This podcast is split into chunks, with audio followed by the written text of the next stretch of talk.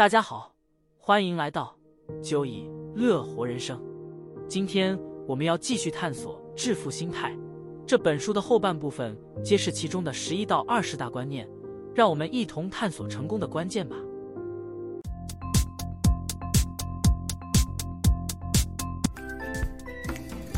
在《致富心态》这本书中，我们已经学到了前十大观念，从平凡警卫成为国际新闻的头条人物故事。再到专精理财的证券高阶经理人，早早退休后挥金度日和过度扩张投资导致破产的故事，这让我们财富的真正本质有更深的认知。现在，让我们一同继续书中后半部的精华，准备好了吗？我们出发吧。观念十一：合理胜过理性。在财务领域中，我们必须意识到，人是有感情且容易犯错的。尽管金融学术界努力透过数学公式找出最佳的投资策略，然而在现实世界中，人们并非总是按照数学计算的最佳策略行事。举例来说，耶鲁大学的一项研究建议年轻人在投资时使用两倍杠杆，并随着年龄增长逐渐降低杠杆比例，意味着年轻时承担较高风险，老年时转为保守。虽然这个策略在数学上被验证是可行的。但实际上，很少有人能够长期忍受资产归零后重新存钱、再次冒同样风险的过程。另一个例子是，当我们投资的股票的发展方向与预期不同时，理性上应该立即停损出售，但情感上常常不甘停损，转而自己说服自己改为长期持有。这相信是许多人也清楚的状况。这些故事告诉我们，人们往往在感性及理性上比较难取得平衡，这会影响他们在投资中的策略。因此，在制定投资策略时，也要考量这方面的因素，以建立适合自己的合理策略。观念十二：意外，意外总是出乎意料之外，这是我们需要意识到的一点。历史主要用来研究过去的事件，但投资人和经济学家却常常借助历史来预测未来。然而，正如前面所提到的，人们往往并不以理性的方式行事。这使得预测未来的困难之处更加明显。举例来说，在古埃及法老时代，人们记录尼罗河的最高水位，将它视为未来可能发生的最糟情况。随后总是会出现更高的水位，导致水患。同样的，在日本福岛核电厂在初期设计时，考虑到史上最强地震的可能性，但在2011年却遭遇到更大的地震而被摧毁。这些意外事件教导我们的是。我们的世界总是充满意外，无法完全用历史上发生过的事情来预测未来。试图用历史来预测未来，就像是开车时只看着后照镜，极具危险性。因此，我们需要明白预测未来的困难性。尽管历史可以提供我们一些参考，但我们必须意识到，世界总是让人无法预料，而且人们往往不以理性的方式行事。因此，在投资策略中，我们应该更加谨慎，不仅依赖历史，还需要考虑其他因素，并保持警觉。观念十三：预留犯错空间。在投资和理财中，避免犯错是一个重要的考量因素。有时候，我们会被一种错误的信念驱使，就是我们必须知道未来会发生什么事情。然而，这种观念是错误的。事实上，给自己留下犯错的余地是一种有效的方法。这样的弹性，能够让我们在可能的坏结果中持续前进，并可能从这事件中获益。举例来说，如果在我们的策略中有一部分是持有现金并留有足够的加码空间，而另一部分是投资股票并勇于承担风险，最终我们将比那些重压股票但之后股市大跌而被淘汰的人更具优势。当投资者做出投资决策时，必须考虑到风险发生的可能性。通过使用预留犯错空间的方法，能够缓和潜在风险带来的影响，并帮助投资者更安心的实现财务目标。在理财计划中，我们应该为未知的风险和计划无法顺利执行的可能性做好准备。这意味着我们需要保留足够的犯错空间，并考虑到可能的波动性和损失。以这种方式进行理财规划，能够让我们更好地应对未知的风险，并确保我们能够适应。不可预测的情况，这样的方法也让我们能够在面对挑战时更从容的应对，并有更大的弹性。观念十四，你会改变。在财务规划和长期决策中，避免走向极端是非常重要的。人们的目标和欲望会随着时间的推移而改变，这也是长期财务计划很难执行的原因之一。所以，我们要避免让自己陷入极端的状况，例如过于节俭的生活或过度追求高薪和奢侈生活。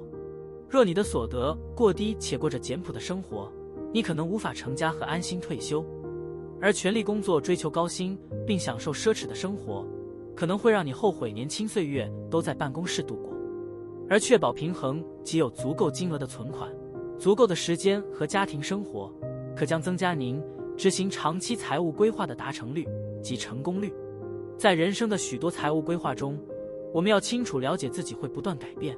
这意味着在做长期决策时，要避免走向极端，同时在储蓄、休闲时间、通勤和家庭时间之间取得平衡。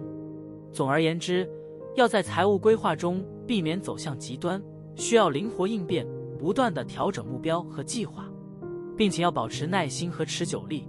不让过去的努力限制我们的未来，这样才能更好的实现长期财务目标。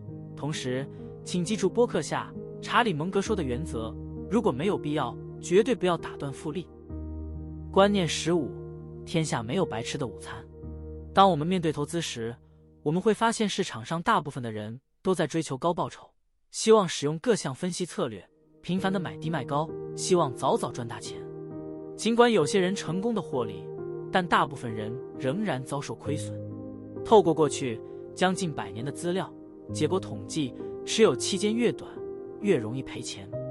我们以持有三个月和持有三年相比，持有三个月短线操作，在过去近百年里，将近百分之四十的几率可能赔钱；而长期持有三年以上，仅有约百分之二十几率可能赔钱。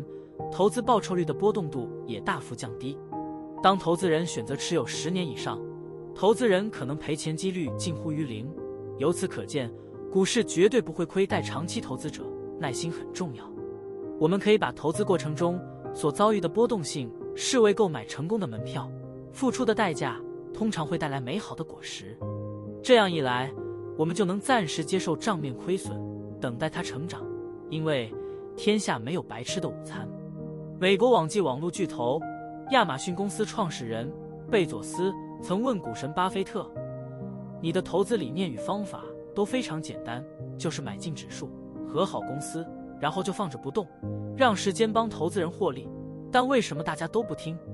巴菲特回答说：“因为很少人愿意慢慢变有钱，多数人都只想要快速获利。因此，当我们投资时，需要理解投资的本质，接受市场波动，并有足够的耐心和信心，让投资长期增长。”这样的投资心态能帮助我们避免被短期波动所困扰，以及为未来的财务目标而努力。观念十六：你和我在投资时，我们需要问自己一个重要的问题：我是谁？我们每个人资金运用、风险承受度、个性等都不同，这个问题关系到我们的投资时间长短和预期获利目标。根据这些不同的出发点。我们对于同一个投资标的的投资策略也会不同。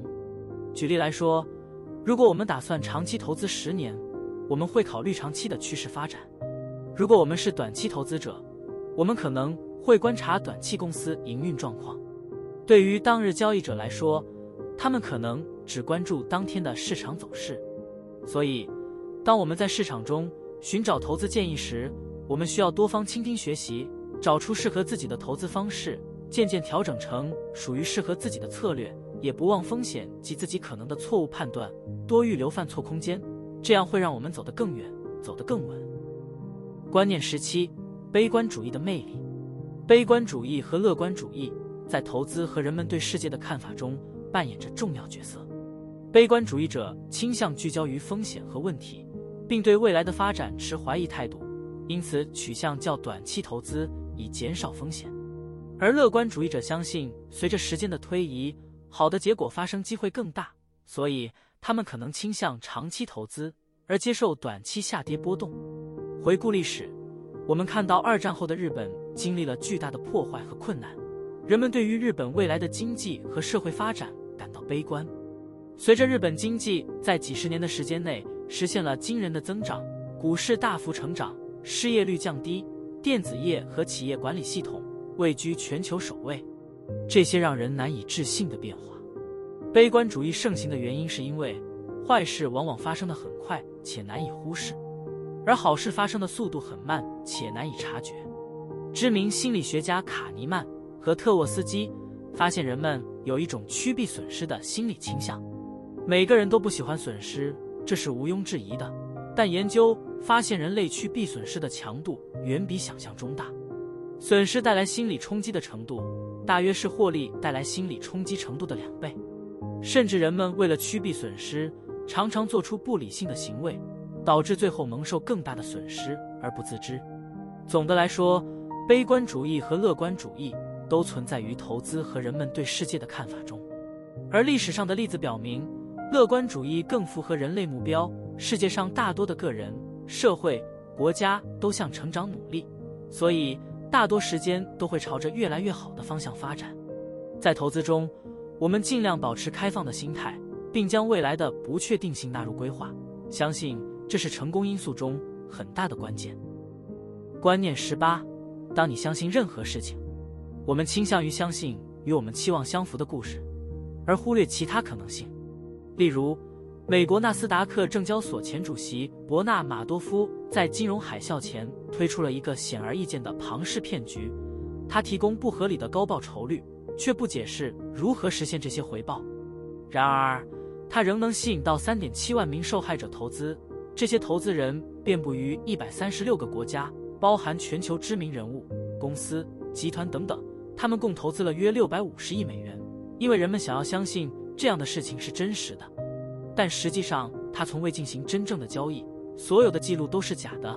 马多夫他不断招募新会员，透过新会员所缴的本金来支付旧会员的利息，让会员收到高额的报酬假象，也因此他可以不断的招募更多新会员，直到二零零八年全球金融危机爆发，马多夫因无法应付庞大的资金赎回要求，而向全球坦诚这一切根本是个天大的谎言。二零零九年六月。马多夫遭美国地方法院判处有期徒刑一百五十年，然而，多数受害者最终血本无归，毕生心血凭空消失。总结来说，要避免类似的状况发生，我们应该进行充分的了解投资商品，做好投资计划，分散投资及预留犯错空间，并且是保持谨慎和理性，不要被过高的回报承诺所迷惑。观念十九。观点总会，即观念二十，我的自白。这两个篇章，作者汇整了前面的十八项观点及重点，再次提醒我们在致富之路上应该具备的思维与心态。第一，作者建议我们不要追求最高的投资回报或奢华的生活方式，相反，我们应该选择谦逊的生活方式，谨慎控制开支，并提高储蓄率。第二。他强调保留一定比例的现金在投资组合中，这样做可以确保我们在需要资金时不会打断投资计划，同时也能利用复利效应长期投资。第三，作者还建议定期定额投资低管理成本的 ETF，以增加长期成功的概率。他提到，这种投资方式能够提供稳定的回报，并降低交易成本。另外，他提醒我们要认识到。打败市场的概率非常低，因此，我们应该谦虚地调整期望，并选择适合自己风险承受能力和目标的投资策略。无论我们采用何种策略，作者强调要确保自己能一夜好眠。这意味着我们应该选择符合自己情况的投资方式，以减少焦虑和压力。最后，我们用一个著名的实际故事做一个总结：杰西·里佛摩是华尔街传奇人物。一生中经历了四次起落，五美元本金起家，一路赚到拥有一亿美元财产。当时被《时代》杂志形容为最活跃的美国股市投机客。他曾得到美国总统威尔逊的亲自召见，还有 J.P. 摩根这家大型银行也诚恳地请求他放过股市。他天赋异禀，在金融市场上进行垄断、放空、叱咤风云。他四起四落。每次都聚敛了巨额财富，又千金散尽。李佛摩在仅仅三十岁时，他的身价就已经达到了一亿美元的惊人数字。最有名的一次是在一九二九年，美国股市大崩盘时，他早已全力放空所有股票。大崩盘期间，共赚取超过一亿美元，这换算今日以千亿美元，在当时美国一年税收仅四十二亿美元，可见的当时他的交易技巧和市场洞察力有多么高超。李佛摩的成功并非绵延不断，他的失败教训也是不可忽视的。随着他自信心的膨胀和赌注的增加，他一次次陷入了债务危机之中。经过多次破产，却也多次重新站起来。就在第四次破产时，患有深度抑郁症的他，最终他又在股市中失去了一切。这次，他选择了以自杀结束自己的生命。这结束了他传奇且悲惨的一生。李福摩的成就和失败提醒着我们一些重要的教训。他的成功展示了赚钱能力。和市场洞察力的重要性，但他的失败也警示我们要谦逊和谨慎，避免过度自信和冒险。同时，也让我们反思个人生活和心理健康对理财能力的影响。守财和维护良好的家庭关系同样重要。最后，希望《致富心态》这本书中所传达的心态和财务观能对您理财之路有所启发。谢谢您的收看，这里是九以。乐活人生，我们下回见。